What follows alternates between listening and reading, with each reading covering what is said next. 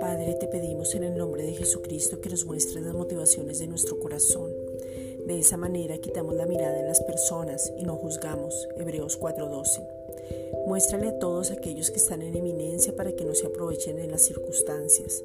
Te pedimos para que no nos oculten información con respecto a la vacunación y a sus consecuencias, sino que todo salga a la luz.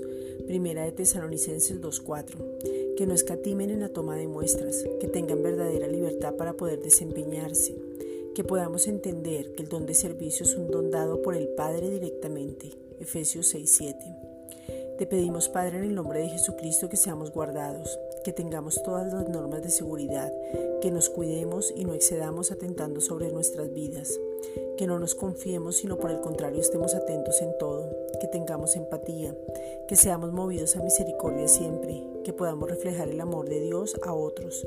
Tercera de Juan 1.5. Te damos gracias, Padre, por los que conducen los vehículos de transporte, los que nos suministran los alimentos en cada supermercado, los que preparan los alimentos, por cada domiciliario, por los que continúan trabajando para que tengamos lo que necesitamos y estar guardados. Filipenses 2.30. Gracias Padre por los que nos prestan los servicios públicos, los servicios móviles, por los creadores de las redes sociales que nos han permitido evangelizar, por cada persona que transmite un mensaje de aliento y esperanza donde puede predicarse el Evangelio de la Gracia y por todos aquellos que aún replican un mensaje para que otros puedan oír.